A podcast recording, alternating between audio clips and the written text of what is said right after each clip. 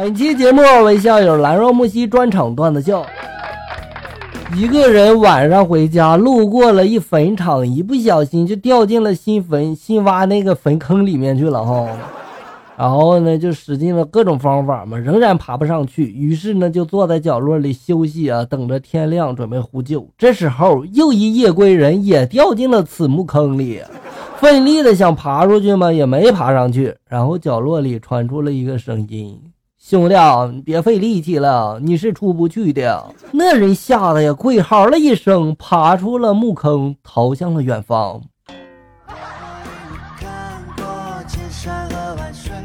那人以为你是鬼呢，是吧？哎，这就是人的潜质。天将降大任于斯人，必先卸其 QQ，封其微博，删其微信，去其贴吧，收其电脑，夺其手机，摔其 iPad，断其 WiFi，剪其网线，使其百无聊赖，然后静坐、喝茶、思过、锻炼、读书、弹琴、练字、明智、开悟、精进，而后必成大器也。最后是不是就与这社会脱节了？我感觉。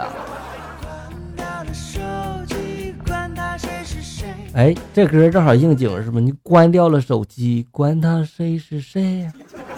简单三步，然后让长相一般的妹子变得有气质啊，气质十足。第一，不要扎头发，把头发披下来，披肩长发对男人的杀伤力十足哦。第二，戴个大墨镜。涂比较淡的那种唇彩，这样会产生一种神秘感哦。第三，带上钱去韩国整容。要这么说的话，还是第三条比较实在，是吧？一个年轻人在公路上走着，突然被一辆宝马车撞到了。这位年轻人倒下之后呢，趁司机还没下车，惊恐的忍着剧痛，连忙起来就逃跑呀。司机这时候就说了：“你不要跑，我爸不是李刚。”那年轻人头也不回的就说了：“我怕你是药家鑫呀。”这段子想听懂，还得先看看以前的新闻，是吧？下班回家，看到老婆穿着内衣内裤的躺在床上，床底下这衣柜上面我都没发现人呀。我打开窗户，哎呀，我去啊，原来躲在这个窗户外面了呀，还吊根绳子，挺专业的呀。哎，不说了，粉墙的师傅还在医院呢，赔多少钱还不知道呢。你看看你啊，又冤枉一个好人。上班期间无聊，给老婆发短信，被领导就训了，想杀人。老婆当时就回复我说了：“你去厕所里，你撸一把扔了，你这不就杀死了上亿人吗？”我当时就说了：“虎毒不食子。”老婆就说了：“我让你扔了，又没让你吃了。”哎呦，言之有理哟。这社会啊。女的照相照胸，男的照相照车，谁知道胸是不是挤的，车是不是你的呀？这年头，有纹身的都怕热，用苹果的都没兜，带手机的爱拍腿，镶金牙的爱咧嘴。现如今，没结婚的像结婚的一样同居，结了婚的像没结婚的一样分居。动物像人一样穿衣服，人像动物一样露着肉。句句都是大实话呀！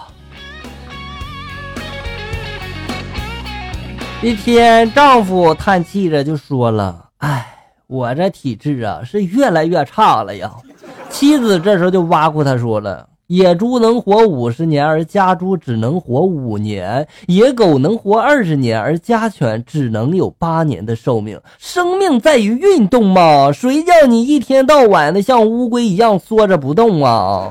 丈夫听了之后，反而就说了：“亲爱的，我想问你一句，这乌龟能活多少年呀？”别等到一千年以后，所有人都遗忘了我。哥们儿，我感觉你还是多运动运动比较好哦。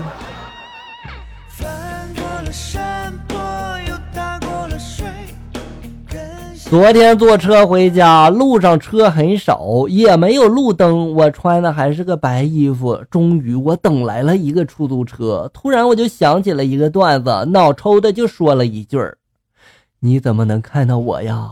结果，结果人家的哥立马加油门就走了。他说呀：“能不能听我解释？我真的不是鬼，我要坐车。”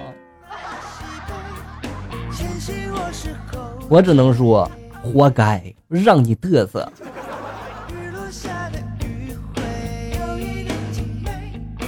她是我哥们儿的女友。自从哥们儿去了上海之后，我和他走的就特别的近。有一次，他就向我抱怨了，这个异地恋很辛苦啊。我温柔的看着他，就说了：“辛苦辛苦，你就分了吧，是吧？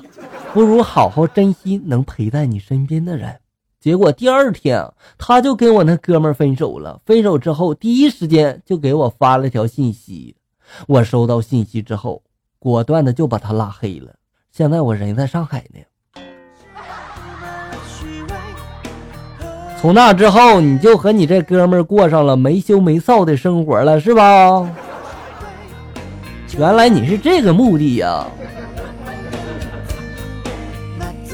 我一哥们儿微信里的照片全都是自己和豪车的合影，什么兰博基尼呀、阿斯顿马丁呀、保时捷呀、法拉利呀，每一张角度都差不多，都是他坐在驾驶座上，满脸自信的笑容。每天那个微信那个忙呀，跟他打招呼的妹子不计其数呀，唉，搞得我都想去酒店做门童了。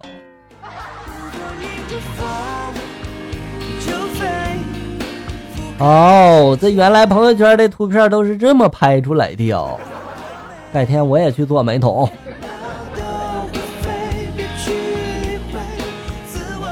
继大闸蟹和亚洲鲤鱼之后，牛蛙又在美国泛滥了，真是让中国的吃客们操碎了心呀！美国地质勘探局就表示了，几乎无所不吃的美洲牛蛙蔓延成灾。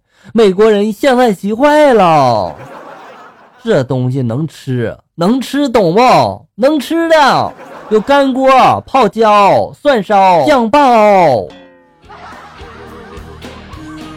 我就说吧，这一点他们要好好的向咱们中国人学习学习，对不对？好了，小友们，本期节目到这里就要结束了。欢迎大家关注咱们节目的同名微信公众号“醋溜段子”，上面有笑哥发布的更多搞笑内容。我在这里等你，咱们下期再见。